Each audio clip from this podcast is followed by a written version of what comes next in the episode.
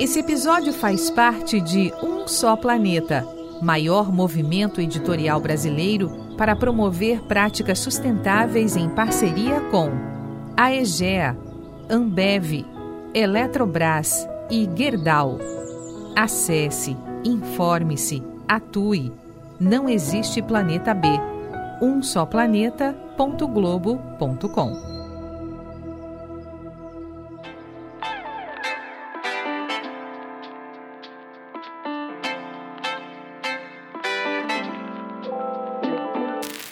Oi, pessoal, tudo bem com vocês? Bem-vindos ao podcast Entre no Clima, que hoje conversa com Walter Ziantoni e Paula Costa, que são, respectivamente, CEO e CTO da Preta Terra. A empresa é um hub de inteligência agroflorestal que desenvolve designs regenerativos combinando técnicas ancestrais, ciência e inovação tecnológica com mais de 150 projetos em 20 países, os brasileiros estão transformando paisagens por meio da restauração produtiva.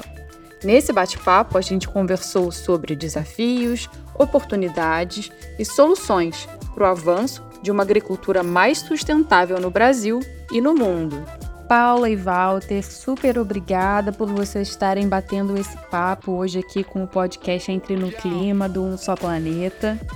Quais são os desafios que vocês é, veem hoje no Brasil para expandir, então, justamente para a expansão, para o aumento desse modelo regenerativo que vocês propõem?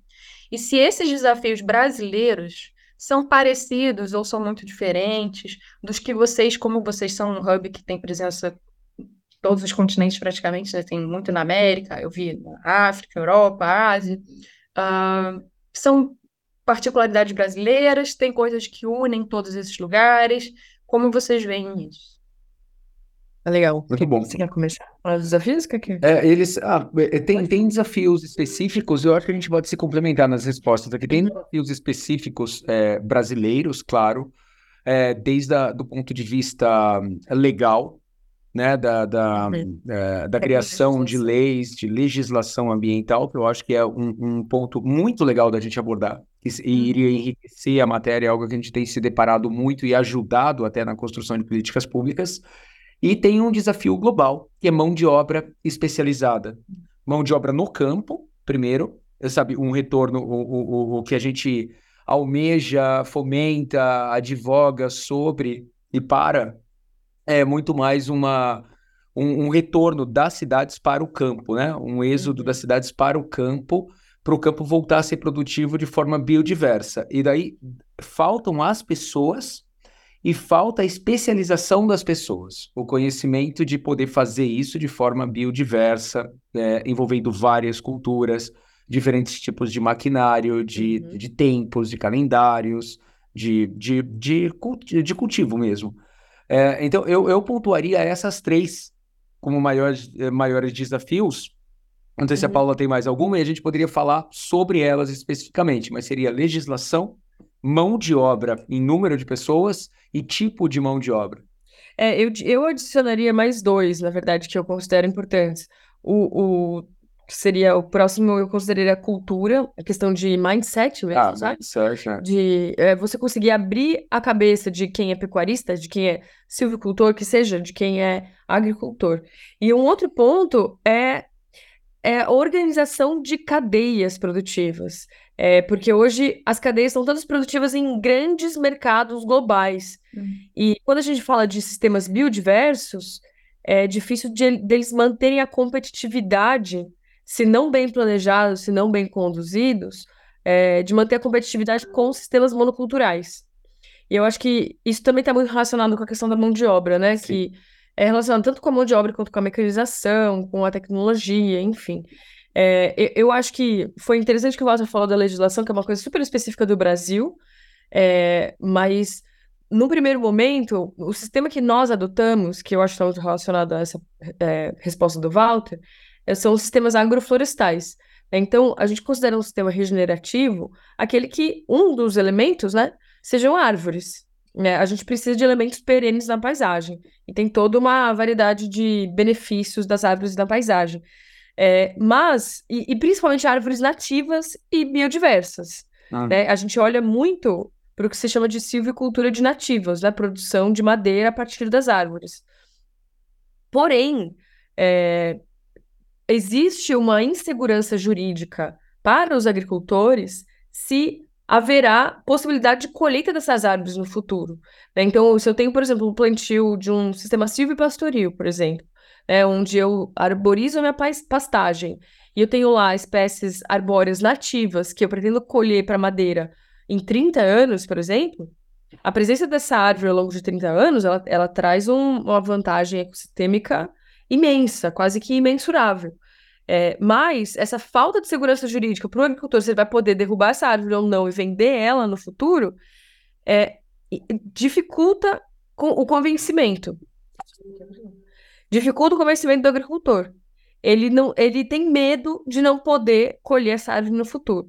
E aí existem iniciativas na legislação hoje é, para facilitar esse processo, mas, por outro lado, é, a maior parte dos fiscais, digamos assim, não está por dentro dessa discussão.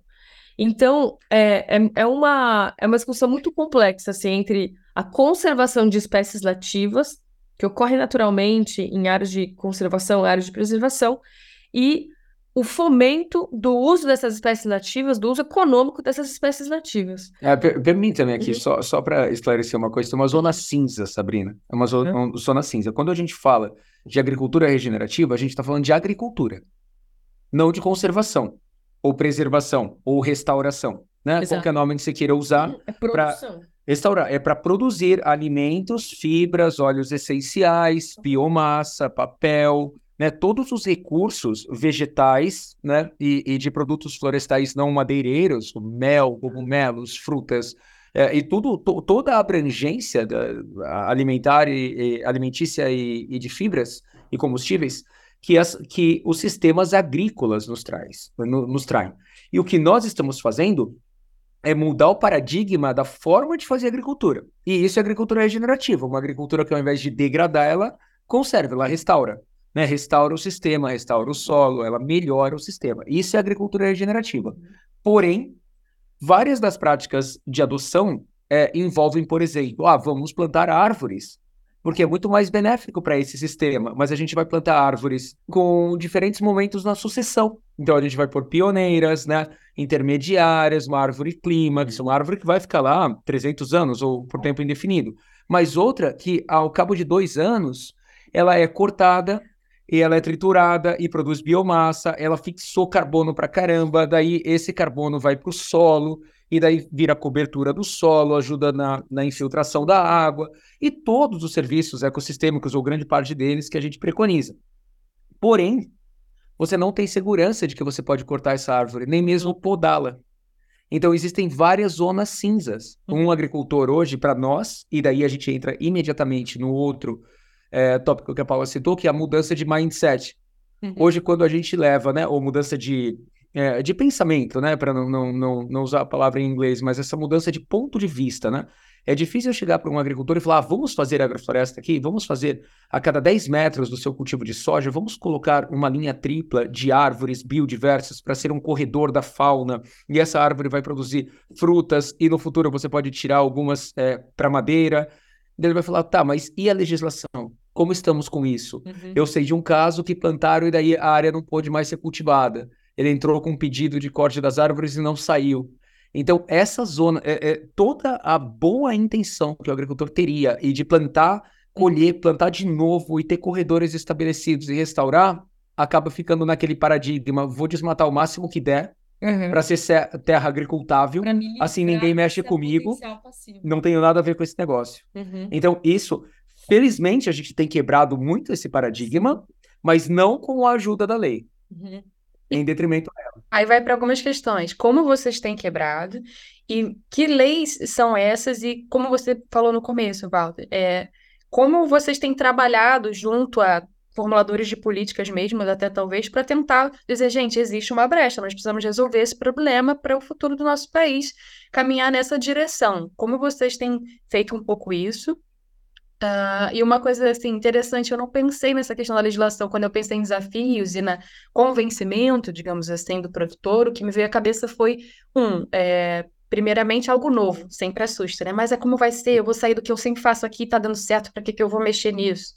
E também a questão da talvez perda da produtividade, que ele poderia argumentar: ah, mas o meu terreno eu já eu tenho uma colheita de X por tantos metros, e aí essa árvore vai atrapalhar. Ela vai chegar aqui, vai ocupar um espaço enorme que eu vou perder sem olhar um ganho do outro lado. Então, interessante ter essa perspectiva também. É, deixa, deixa só colocar um ponto, talvez é, seja interessante para a matéria a gente abordar justamente esses pontos mais basais que você trouxe. Uhum. Porque a, a, gente tem uma resposta de fato e um, um método né, para esse convencimento. Por exemplo, né, só como exemplo, e daí a gente esmiuça, a Paula falou o que ela acha. Minha proposta aqui só é a gente, antes de adentrar nessa questão da legislação, que eu acho que ela pode ser citada, a gente pode responder todas essas perguntas que eu acho que talvez seja de maior interesse ainda para o público ou para os produtores, né? Como, por exemplo, a perda de produtividade é, em uma cultura, porque eu sacrifiquei uma linha de soja para colocar uma linha de árvore, né? Uhum. Então eu tenho lá, tipo, 10% menos de área produzindo ou do avanço da copa da árvore. Porém, eu tenho o produto florestal não madeireiro ou madeireiro daquela árvore. E nenhum fluxo econômico, nenhuma modelagem financeira, esse sistema ele sempre vai ganhar.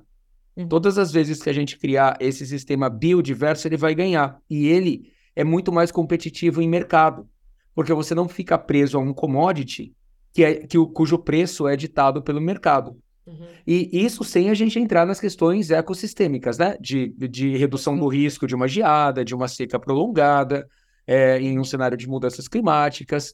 Então a gente tem vários, várias formas de demonstrar isso com é. números, com dados, com cases. É, então... É, e acho que esse ponto da produtividade que o Walter comentou, ele se conecta muito com esse desafio da da competitividade do sistema. Porque hoje os agricultores, os produtores, eles são especialistas. Eles focam em uma cultura ou em um grupo de culturas muito semelhantes. Então, eu sou produtor de grãos, ou eu sou produtor de cacau, sou produtor de café, eu sou silvicultor, eu sou pecuarista. É muito difícil de você misturar as coisas. Muitos produtores ou projetos, as pessoas chegam para nós e falam assim: olha, a gente quer fazer agrofloresta tem que ter muitas espécies, mas o meu foco é cacau. Então, o único produto do meu sistema vai ser cacau. Eu não quero outra coisa. Você fala, olha, mas é, a gente quer uma coisa. Se você quer uma coisa biodiversa, a única vantagem da biodiversidade é você ter vários produtos. Né? Não é a única vantagem, mas é a vantagem econômica principal é você ter vários produtos e um fluxo de caixa é, diversificado ao longo do ciclo. Né? Essa é a principal vantagem. E é, isso é muito difícil de quebrar por conta dessa especialização. Eu sou especialista em um mercado, eu sei tudo sobre essa cultura, todos os insumos, é, como fazer controle fitossanitário, é, toda a logística está organizada para isso, toda a pós-colheita está organizada para isso, minha mão de obra é capacitada para isso. Então, quando eu coloco, e isso é assim, é, é difícil porque, por exemplo, quando eu te falo de projetos de cacau, só da gente colocar banana sobre cacau nos primeiros anos já é outro mundo. Outro carbono, já é filtração de água, outros então, insetos. dizer assim, é outro planeta no sentido de convencer o agricultor, porque tem, tem ah, gente tá. que fala assim, não, eu não quero nem a banana no meu, no meu, na minha é. produção de cacau, entendeu? Eu não quero nem a banana. Porque, de fato, quando, quando você fala de uma propriedade de 30, vai, 40 hectares, você ter mais de um produto e você ter... É, essa, você tem um pouco mais de jogo de cintura de acessar vários mercados, você acessa mercados locais. Agora, quando é uma comunidade imensa que acessa um mercado, é, geralmente um mercado global, por exemplo, o cacau que eu estou falando, esses caras não estão interessados em vender banana. Esses caras não estão interessados em plantar copaíba para tirar óleo daqui 12 anos. Entendeu? Então, é, e aí, é, eu acho que esse é, para mim, é o que tem se mostrado um dos maiores desafios, e isso já é um desafio de escala global. Como que a gente reorganiza as cadeias produtivas globais mesmo, de tal forma que, que elas abracem essa diversidade de produtos? Porque é isso, é, hoje ainda todo o risco do sistema produtivo biodiverso inovador ainda está na mão do produtor. É o produtor que tem essa visão, que, que os poucos produtores que de fato estão interessados em adotar isso, né, que estão é, visualizando as possibilidades, ele ainda é responsável por toda, toda a o risco. O resto da cadeia ainda não está abraçando esse risco de fato. Uma possibilidade que a gente vê é a venda com prêmio de preço. Ou seja, eu tenho um produto agroflorestal, um sistema produtivo agroflorestal, então o meu cacau vem de um sistema biodiverso, eu vou vendê-lo com um prêmio de preço, porque o mercado está buscando isso. Isso é um, é um produto premium, né? Então, até, até certo ponto, para certas cadeias, a gente consegue ter essa vantagem econômica para o produto carro-chefe, no caso. E isso até pode ser é, um chamariz para o produtor. Pode ser uma coisa que vai chamar a atenção dele, que ele vai se interessar de fato a fazer esse sistema biodiverso. Mas se não houver esse prêmio de preço, é muito difícil fazer esse convencimento se ele está inserido nessas grandes cadeias globais de commodities, né? Isso, esse é o, é, é eu diria que é a virada de chave, assim, né? Que Hoje a gente tem muitos off-takers, né, empresas compradoras, grandes empresas compradoras do agro, se envolvendo em projetos como esse, tentando fomentar projetos como esse. É, mas esse desafio pontual ainda não está na pauta. Ainda não está na pauta. E quer dizer, na verdade, ele não é pontual, ele é sistêmico. Né? Ele faz parte de tudo. É, e ele, ele ainda não está de fato na pauta. Falou assim: não, como que a gente supera esse ponto? Como que a gente faz com que o cara que é especialista em cacau tenha interesse em é, englobar outros produtos? Como que a gente desenvolve outras cadeias produtivas é, para fomentar? Porque, no final das contas, se houver muitas cadeias, os produtores vão diversificar, né?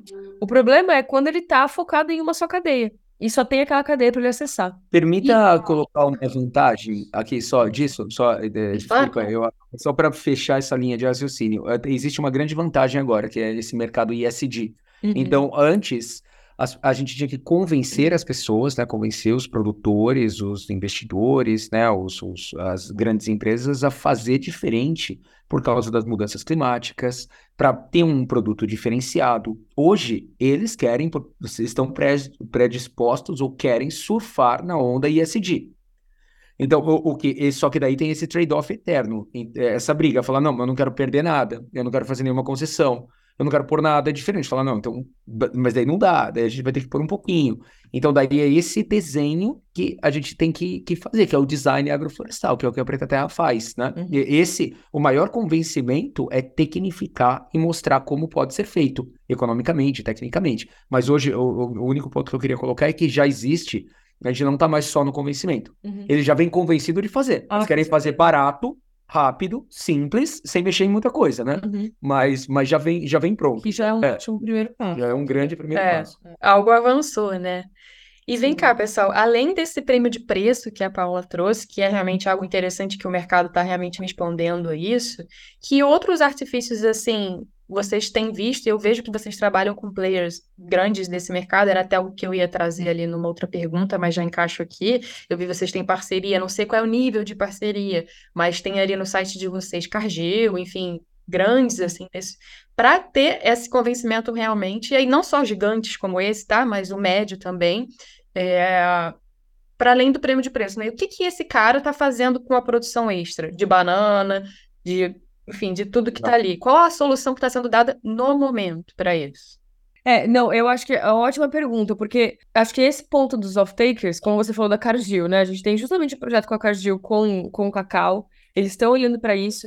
A gente tem um cliente hoje que é a Verstehen, que é um cliente super importante para nós, é uma empresa holandesa, foi um dos primeiros clientes nossos, e eles são uma empresa de, de temperos. Eles compram uh, eles chamam de spices and sauces, né? Eles compram pimentas e temperos ao redor do mundo, em diversas cadeias, e levam para a Holanda, processam e revendem. Né? E como que funciona? Então, por exemplo, a gente tem um projeto com pimenta do, do pimenta vermelha na Índia, pimenta do reino na Indonésia, com baunilha na, na Costa Rica. E cada projeto desse, a gente constrói uma solução diferente. E isso passa muito pela organização local dos produtores. Né? Então, para a Verstein especificamente, os fornecedores deles são menores, são de menor escala. Então, eles não são grandes produtores. Então, para esses que são menores, é muito interessante diversificar, primeiro, porque eles têm é, eles conseguem diversificar a própria alimentação da família, mas mais importante, eles conseguem acessar mercados locais. Então, mercados locais e regionais. E, e isso é muito interessante para o fluxo de caixa do sistema desses pequenos produtores. Porque geralmente você tem, pô, eu, eu fiz um plantio de baunilha. Eu planto, começo a colher com 4, 5 anos. Eu tenho colheita uma vez por ano. Então, é uma vez por ano que eu vou ter uma entrada de, de renda no meu sistema. Né? Para esses agricultores familiares ou pequenos e médios produtores, isso é um pouco arriscado, né? Um pouco arriscado, você tem que se organizar muito bem para isso. É, então, você ter pequenas entradas de receita no mercado local e regional é muito interessante para eles, é muito interessante. Então, é, por exemplo, banana. Geralmente, você tem agricultores vendendo banana na região, na, na, na própria vizinhança. Né? E até que chega um ponto que essa produção de banana começa a saturar, o banana in natura. Aí, eles começam a buscar alternativas de pequenas agroindústrias para processar esses alimentos. Então, e, e, o que é interessante é que essa geração é, de esse fomento de pe pequenas cadeias locais e regionais é, é um super motor econômico local, sabe? De desenvolvimento econômico local. Por quê? Então, eu tenho outro produto, eu trago um alimento local, é, então a banana que vinha antes de fora agora é produzida localmente. É, eu consigo gerar uma agroindústria para beneficiar essa banana e aumentar o tempo de prateleira dela, então eu faço doce de banana, banana chips, por exemplo, e que daí, eventualmente, é, eu estou gerando mais emprego, né? Não só na agricultura, mas também na indústria e emprego local, né? Então, é, isso tem sido, na verdade, esse problema, ele pode trazer diversas outras soluções, é uma oportunidade para trazer diversas outras soluções para desenvolvimento regional né, desenvolvimento local e regional, é, de pequenas agroindústrias, de trazer melhores é, alimentos é, para a região. Então, eu acho que passa muito nesse sentido, essa, essa resposta, eu diria. É, é, como que a gente soluciona essa questão de como diversificar, como comercializar os produtos diversificados? É, acessando mercados locais, né? locais e regionais, e fomentando pequenas e médias agroindústrias para esses produtos. Né? E daí depende de organização dos agricultores. Então, são desafios, de fato, são desafios, mas é, as oportunidades da, do desdobramento desses desafios são enormes, né? São muito interessantes.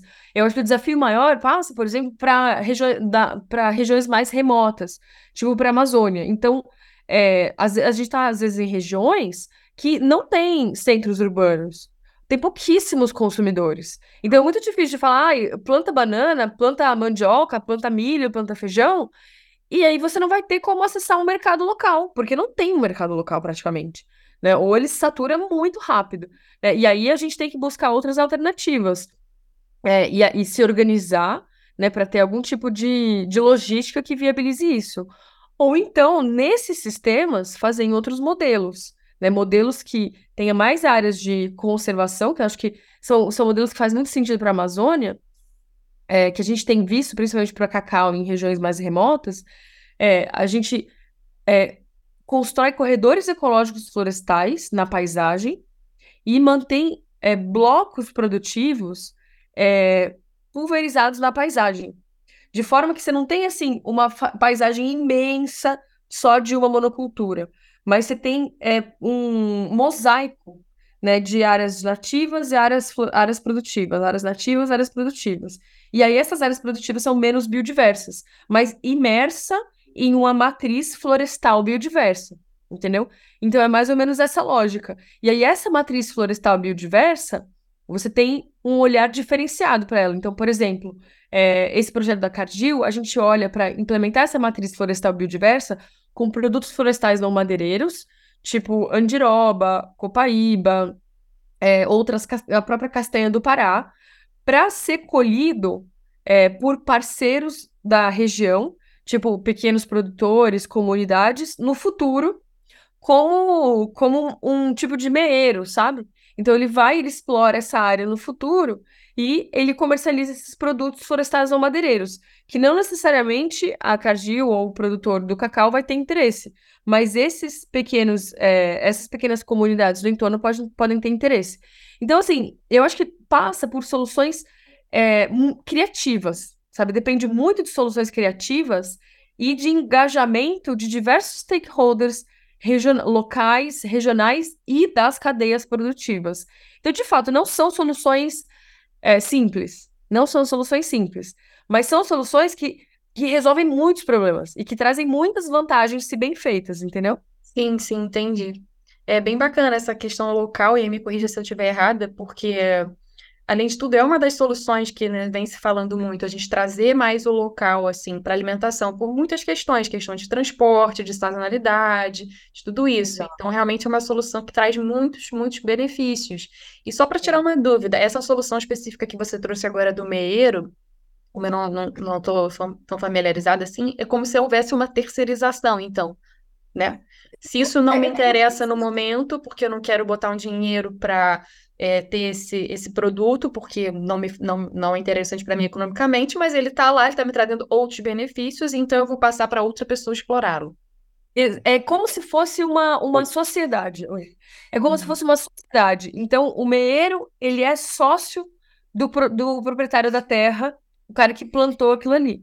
Então, é, o, o cara foi responsável por ter a terra e fazer o plantio. O meeiro é responsável por fazer a colheita e acessar mercado. Né? Então, é, é, como se fosse uma divisão de tarefas dentro de uma uhum. sociedade.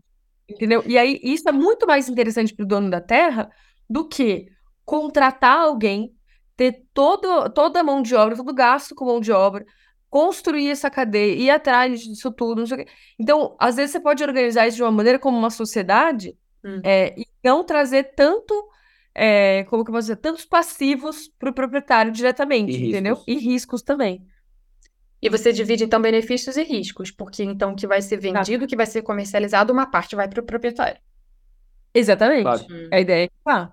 E aí, é claro que vai depender, cada projeto é um projeto, cada solução é uma solução. Às vezes o proprietário vai fazer aquilo e ele está interessado só no, por exemplo, no, no, no perfil ISD do projeto, então ele não vai nem querer é, metade do, da produção, por exemplo. Ou, ou pode negociar uma porcentagem diferente, 70%, 80% fica para a pessoa que vai colher e comercializar, 20%, 30% fica para o proprietário, entendeu? Então, algo nesse sentido, sabe? Então, cada projeto tem uma, vai ter um formato, uma solução diferente.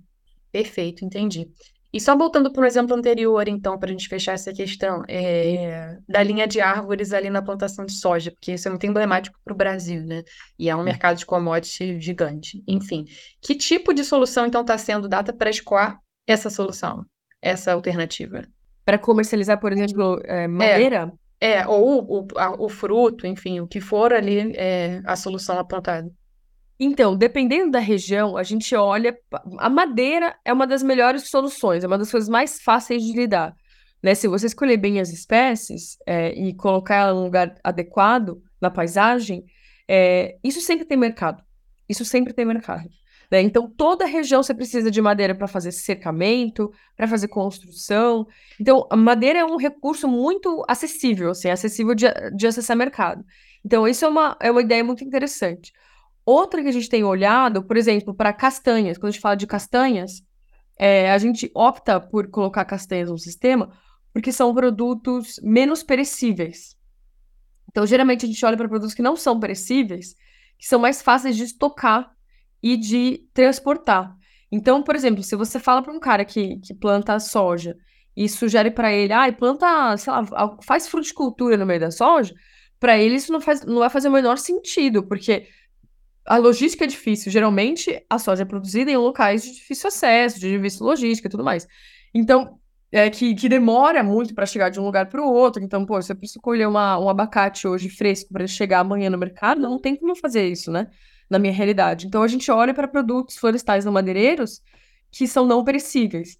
Então, essa é uma outra alternativa. E geralmente, produtos que têm um maior valor agregado e que tenha mais interesse de, de é, de fazer essa colheita, tipo as próprias castanhas. Então, castanha para nós é, são, são um tipo de produto, tipo macadâmia, castanha do Pará e nosso pecan em algumas regiões, é, são produtos que têm é, bastante aderência, né? Porque justamente por essa facilidade de colheita, facilidade de, de transporte, que não tem, tem, tem um tempo de prateleira muito longo, e você pode comercializar para uma indústria que vai beneficiar, entendeu? Não necessariamente você precisa conduzir toda a indústria você vai receber um menor valor, né? Você não vai ter aquele valor agregado, mas, porque ele não tá, por exemplo, eu não descasquei a minha macadâmia, eu vendi a macadâmia com casca. É, mas ainda assim é um produto que tem um. Eu já consegui acessar o mercado, entendeu? Então, só fazer um adendo quanto à madeira, a madeira tem mercado, porque ma a madeira está em falta, né? Uhum.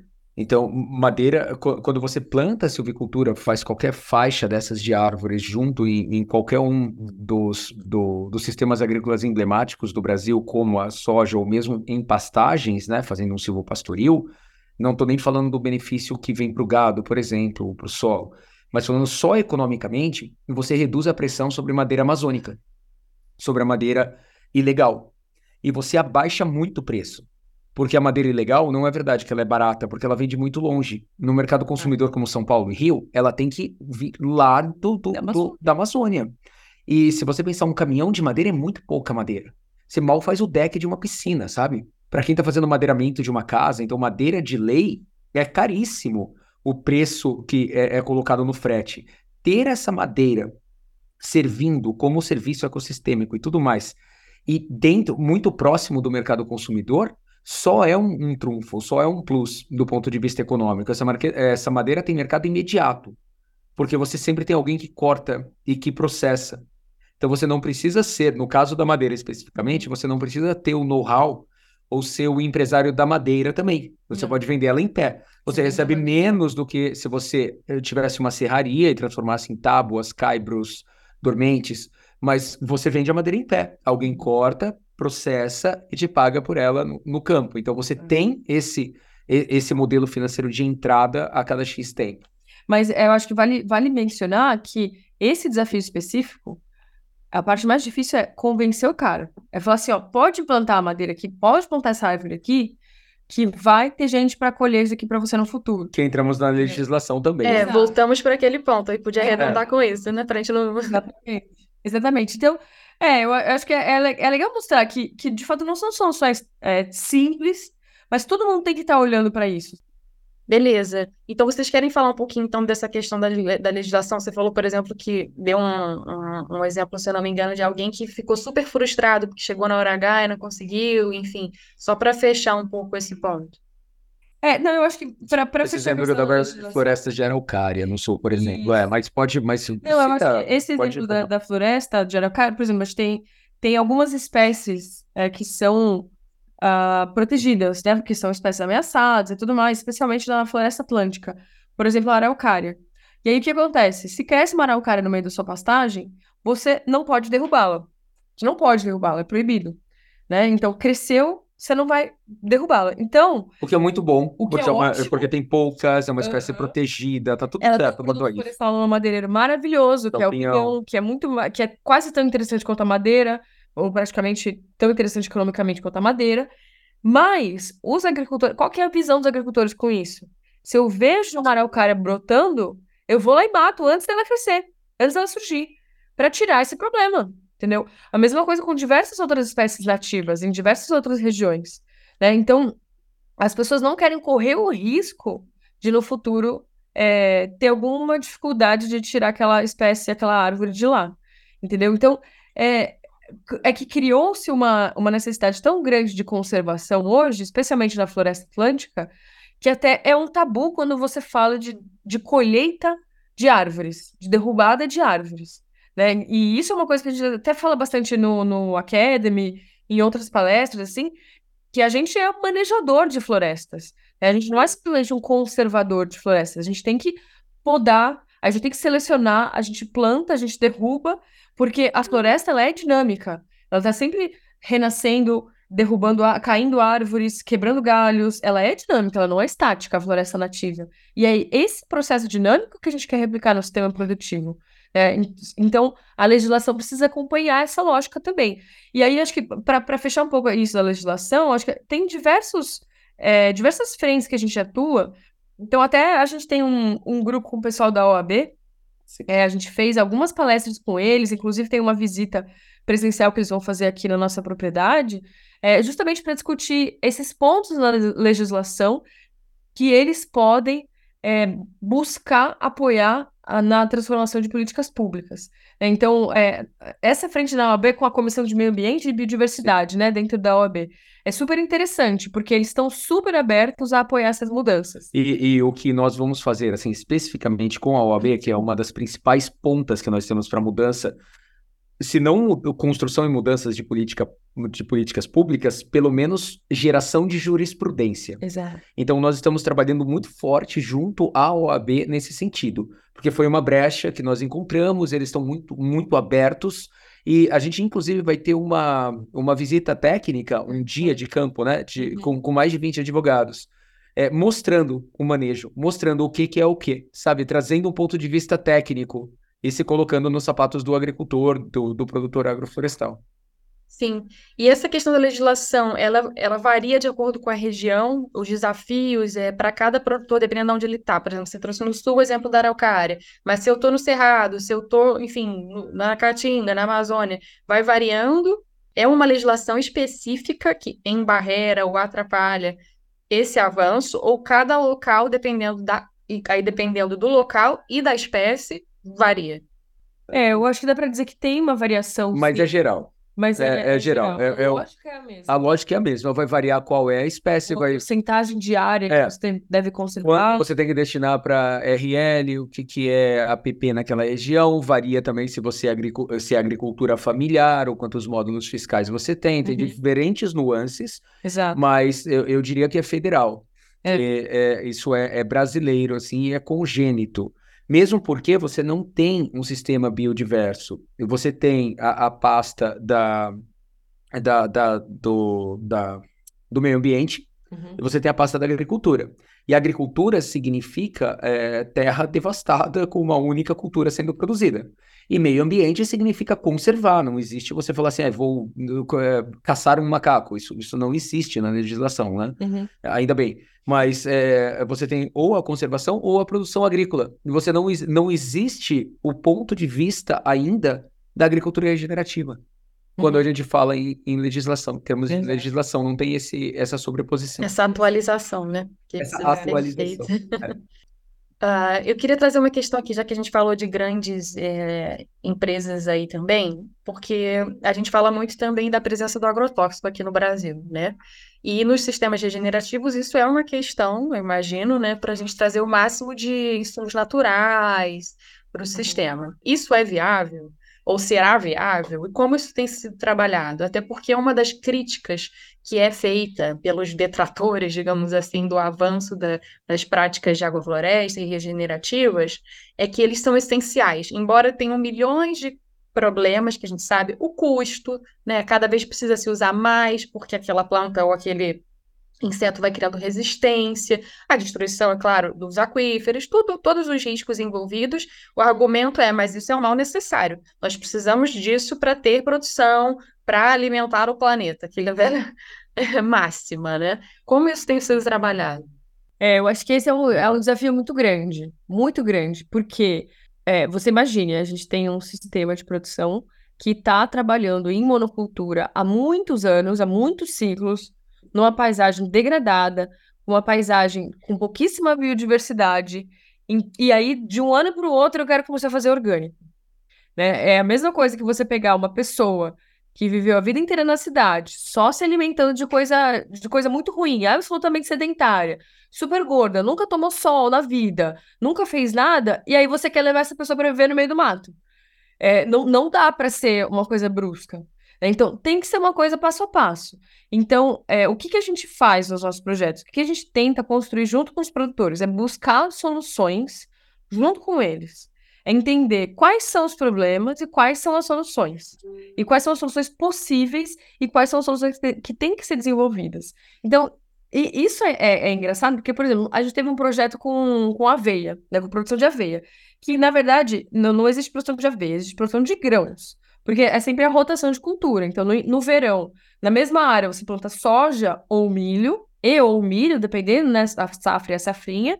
E no inverno, você pode plantar aveia, é, trigo, cevada, o que for. Então, você sempre tem essa rotação, né, rotação de culturas anuais.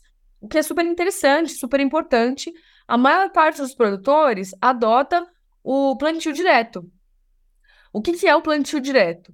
Você tem uma cultura anterior, e geralmente você é, pode, pode ser a própria palhada do milho que você colheu no ano anterior, ou pode ser um capim é, que você plantou para intercalar com o gado no inverno, então você pode, também pode entrar com o gado na mesma área no inverno, ou, enfim, o restante da, da cultura anterior, né, a biomassa, a folhagem que está ali, e aí você faz o quê? Você desseca esse material, com geralmente com glifosato, com algum tipo de herbicida, e aí esse material seca, você faz o plantio sobre a palhada.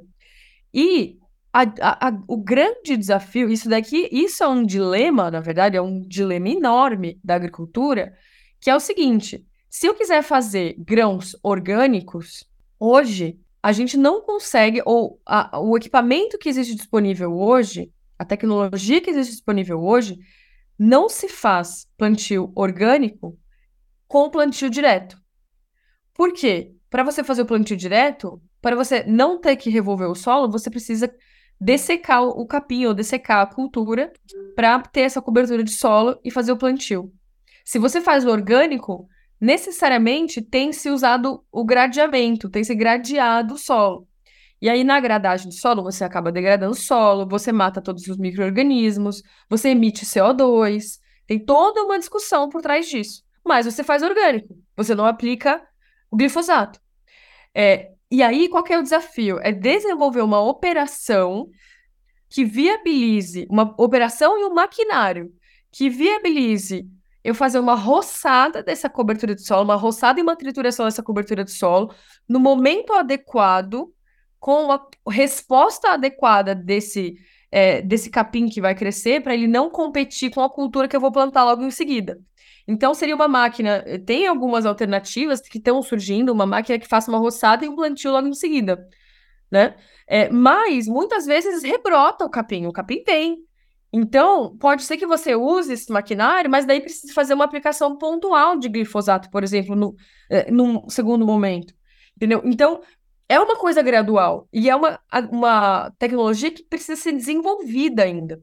E mais ainda, que precisa ser difundida, porque os agricultores, se surgir um é, implemento que faça essa operação, que tem alguns implementos sendo desenvolvidos pela Embrapa, na região, é, no interior do Paraná, enfim, perto de Londrina, tem, mas os agricultores ainda não têm esse implemento, eles precisam comprar.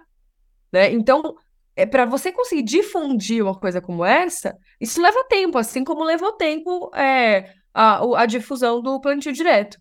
Né? Então, é, existem soluções, mas essas soluções precisam ser desenvolvidas, operacionalizadas e difundidas. Né? Eu acho que esse é um dos exemplos. Mas existem diversos outros, até para o próprio controle de pragas e doenças, é que você consegue fazer isso com agricultura, com, com insumos biológicos, né, com a aplicação de micro-organismos, por exemplo, que ajudam a fazer o controle. É, só que aí existem, por exemplo, insumos para substituir insumos químicos, é, fontes de fósforo, por exemplo, fontes de nitrogênio, por exemplo. Só que hoje eles são muito mais caros.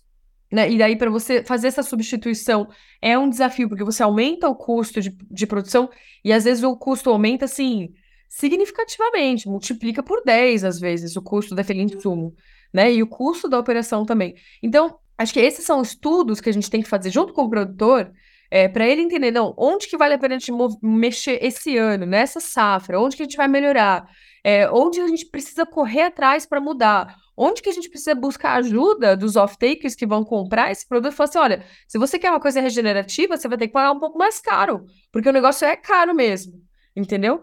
Então, é, é, é um pouco esse passo a passo. E essa, e essa, essa conversa, essa troca com, com, com o produtor, que é muito importante. E não simplesmente falar assim, ah, não, você precisa fazer orgânico agora. Você precisa fazer orgânico. É, né? Eu acho que, tem que a gente tem que construir isso junto com eles para isso se viabilizar, entendeu? Sim, sim, claro. É, e talvez aqui, é, dentro do que eu escutei, tá? Queria saber de vocês esses grandes tenham mais, um, recursos para fazer esses experimentos, mais terra, ou seja, ele também, se for um menor, ele vai ter que talvez sacrificar todo o terreno dele para fazer um experimento, o que é um risco maior. Então, o maior, ele pode pegar uma parcela ali e fazer esse teste, digamos assim. Vai ter o, o, o risco financeiro, ele pode cobrir um pouco melhor. E aí, isso vai, então, o exemplo bem sucedido, que não é do dia para a noite, com os anos, com as safras, vai sendo feito ali, é, vai sendo barateado, vai sendo difundido isso. Assim como acontece com a própria agricultura orgânica em si, né? Que é um produto mais caro, essa é uma das grandes críticas, é, mas vem baixando o preço e vem se tornando, claro, num, num período de tempo né, maior, não é uma realidade ainda para todo mundo, mas vem se tornando mais acessível, né? Então talvez possa vir desses maiores esse primeiro passo aí que precisa ser dado para que no futuro seja mais popular, digamos assim. É, a gente, a gente acredita É isso que a gente acredita. É que por isso a gente fala de agrofloresta em larga escala, agricultura regenerativa em larga escala. Porque quando os grandes é, realmente tomam esse primeiro passo de fazer a inovação, de desenvolver a inovação, os pequenos e médios têm. é, eles acabam seguindo, né? Eles acabam correndo atrás. Isso é um, um, um processo natural. Então a gente acredita muito sim nesse processo, sem dúvida. Tá. E vocês veem isso como uma realidade já no Brasil, né? Isso, esse interesse, que, claro, não é só um interesse social ou ambiental, também é um interesse econômico, avançando de fato, né?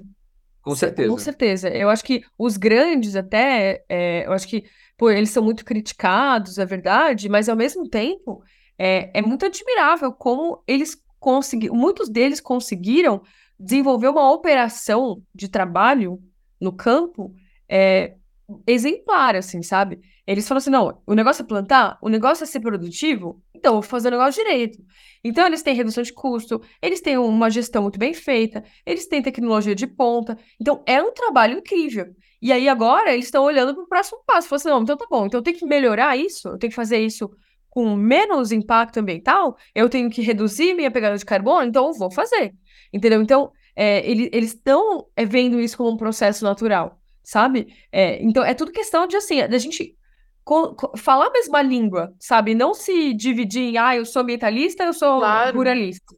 Eu acho que isso é contraproducente. O negócio é ter, de fato essa discussão, né? Gente Achar as pessoas que estão abertas para essa discussão e isso vai se difundindo Exa- com o Exatamente, trazer à mesa o, o, todos os as experiências, o know-how, a expertise desenvolvida por todos, né? E colocar isso é, a, a serviço desse, dessa inovação. desse Eu, eu, inclusive, adicionaria que eu acho que a conversa acabou convergindo de uma forma muito, muito clara, que até ficou mais claro agora. É, Eu acho que uma das grandes, os, o, o grande desafio é o diálogo.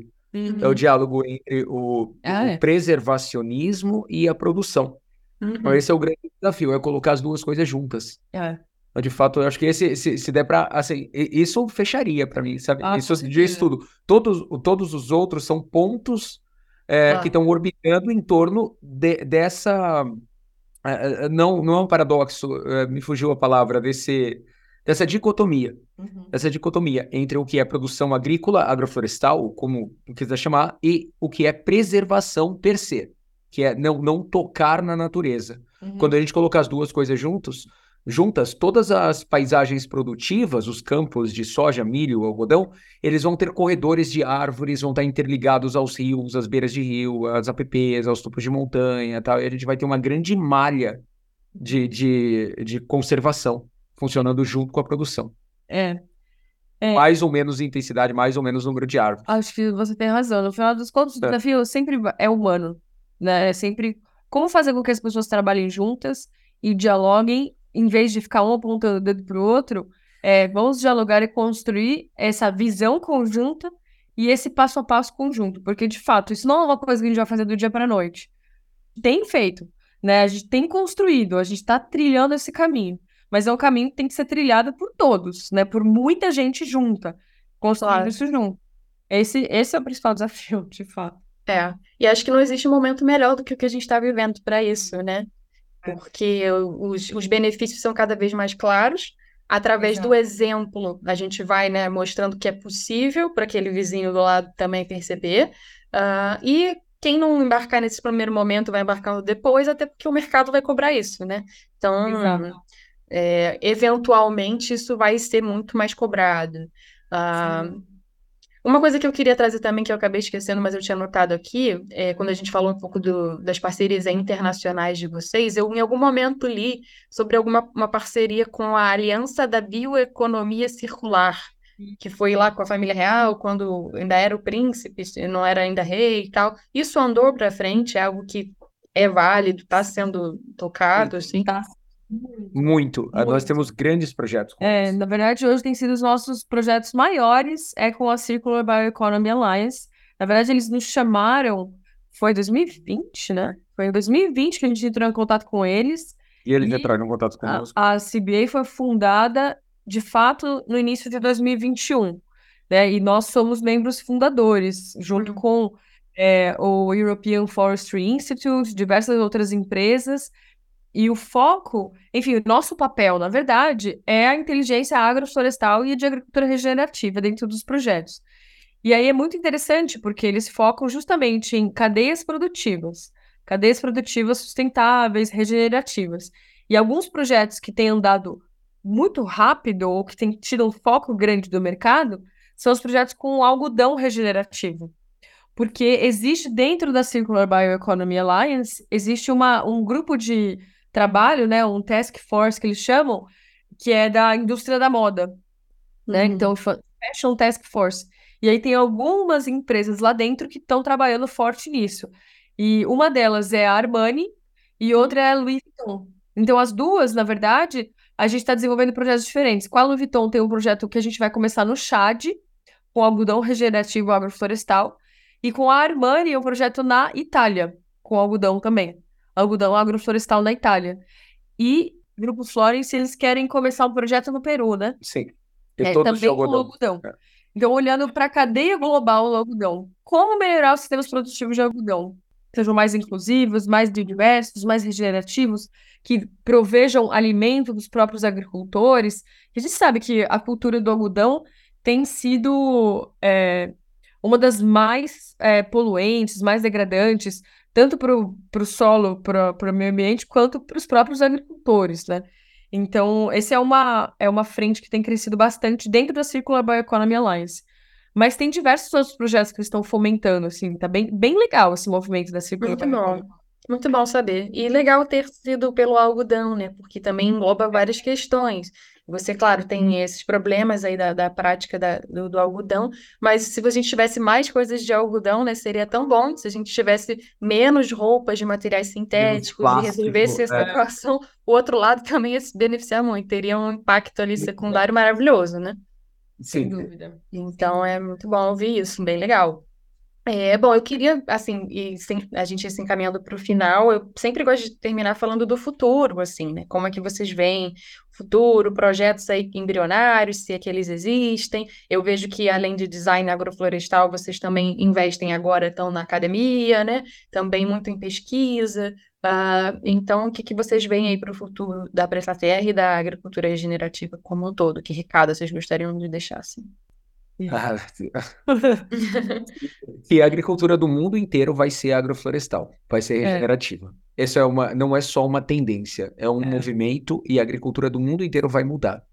É. Nós somos agentes dessa mudança e quem mudar mais rápido vai mudar melhor, Uhum. vai se beneficiar antes do- de- desses benefícios. Mas não é, não existe mais agricultura sendo feita como ela era feita antes, em detrimento ao solo, a- a- aos serviços Exato. ecossistêmicos. Não, não dá, não vale a pena, não é lógico, não é o tipo de alimento ou de fibras que as pessoas estão buscando. E mesmo para um mundo com mais de 8 bilhões de pessoas, a, a verdadeira resposta é fazer agricultura regenerativa. Não é o contrário. Ah, não dá para fazer orgânico, porque senão não vai ter para todo mundo. Não, é justamente o contrário. Vai ter que ser assim, biodiverso, vai ter que aproveitar mais áreas, vai ter que ter árvore no meio do sistema, vai ter que ter um monte de gente trabalhando para produzir em uma mesma unidade de área, no mesmo hectare, um monte de comida, ao invés de só um pouco de grãos para alimentar determinada cadeia para depois voltar. Então, Uhum. essa é a resposta para a superpopulação É. é fazer de forma biodiversa. Exato. E esse é um movimento que não tem volta. É, eu acho que é, para nós, assim, isso acaba que é um estilo de vida. A gente tem uma maneira diferente, inclusive, de se alimentar. A gente acredita muito no alimento que vem das árvores, o alimento que vem dos é, produtos, dos elementos perenes da paisagem, que são as árvores. Quando a gente fala de grãos, até o próprio algodão, eles são anuais. Hum. Então a gente tem que plantar de novo todo ano. todo ano tem que plantar, todo ano tem que plantar, várias vezes por ano, inclusive, gastando maquinário, gastando semente, gastando é, insumo, é, e, e, e esses são sistemas muito complexos e, e que gastam de fato muito. Agora, quando você tem uma cultura perene, ela tá lá enraizada, tá lá plantada, você só colhe todo ano. É outra lógica, uhum. sabe? É outra lógica. Então a gente foca muito em alimentos perenes. A gente. É, até o próprio algodão, existe a variedade de algodão arbóreo, que é um algodão perene. Que você não precisa plantar todo ano. Só que ele não é compatível com o maquinário que se usa hoje. Então, por isso que se dá preferência para o algodão anual e não para o algodão arbóreo. Então, se a gente começar a olhar para todo o que, quais são as alternativas perenes que nós temos, então, em vez de usar um óleo é, de soja, eu vou usar um óleo de palma, ou um óleo de abacate, ou um azeite de oliva, né, que é um produto é, perene. Então, sempre buscar. E aí eu acho que, como consumidor, a gente tenta é, trazer para o consumidor também essa responsabilização. Porque o produtor, ele, ele tá ainda confuso, ele tá ainda tentando buscar alternativas, ele não tá se fechando para isso, ele quer fazer, mas ele não consegue fazer sozinho, né? E o consumidor, ele precisa favorecer, ele precisa ir atrás e favorecer esse cara Sim. que está tentando é, inovar e fazer direito, né? E, e, isso demanda energia também do consumidor, então a gente precisa é, se mobilizar não só como ativista, mas como consumidor ativo, que vai lá conhece o produtor, entende a lógica, entende a realidade e que não simplesmente vai só consumindo produtos é, só, pelo certifica só pela certificação que ele tem. Eu nem sei o que significa aquela certificação, mas eu vou comprar porque tem um selo ali.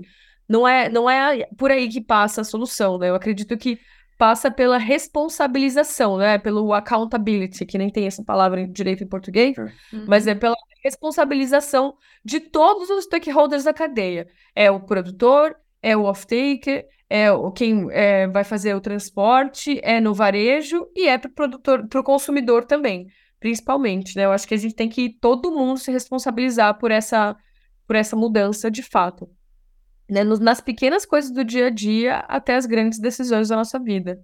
Acho que passa claro. por isso. Claro, concordo totalmente. Assim, a gente sabe que ainda não é algo acessível para muitas pessoas, mas para muitas pessoas é. é sim, sim, Existe os dois lados da moeda, sabe? E por que não essa pessoa que tem condições é, não está agindo assim, né? Aí também a informação tem um papel muito grande. Então, se eu é. tenho condições, por que, que eu estou fazendo exatamente a mesma coisa que alguém que a vida não proporcionou ainda essas condições? Eu tenho é, uma responsabilidade mesmo, você falou, a accountability, de, de dar o exemplo, de fazer, já que eu posso, já que eu tenho condições para isso. Então, acho que isso é muito válido, muito importante. Tem que ser assim, vai ser assim, e a gente acredita nisso, não porque a gente é poliana nem nada, é porque realmente é o caminho que está se desenhando, não tem muito para onde ir, é, mas também porque o, o, risco de continuar no outro modelo é muito grande. E aí aqueles tá, mais turrões, aqueles, os últimos a entrar na fila, talvez percebam tarde demais, por isso você falou, Exatamente. quem vai cedo não. vai se dar melhor. Porque o risco é gigante de extremos climáticos, Exatamente. De financeiro, de você ter um gasto muito grande para manter ali aquela sua coisa do jeito que está. Uh, ah, então, o risco vai se impor, digamos assim. É, flutuação de mercado.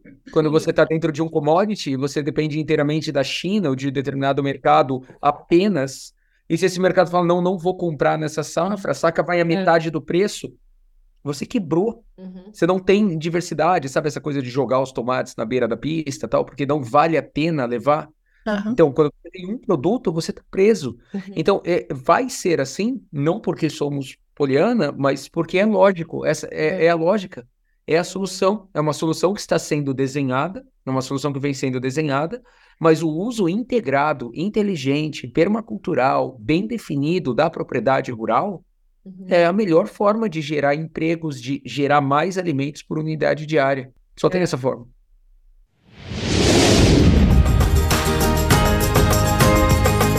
Esse podcast é um oferecimento de um só planeta. Movimento editorial brasileiro de maior impacto para enfrentar a crise climática. Comente, compartilhe ideias, engaje. Porque não existe planeta B.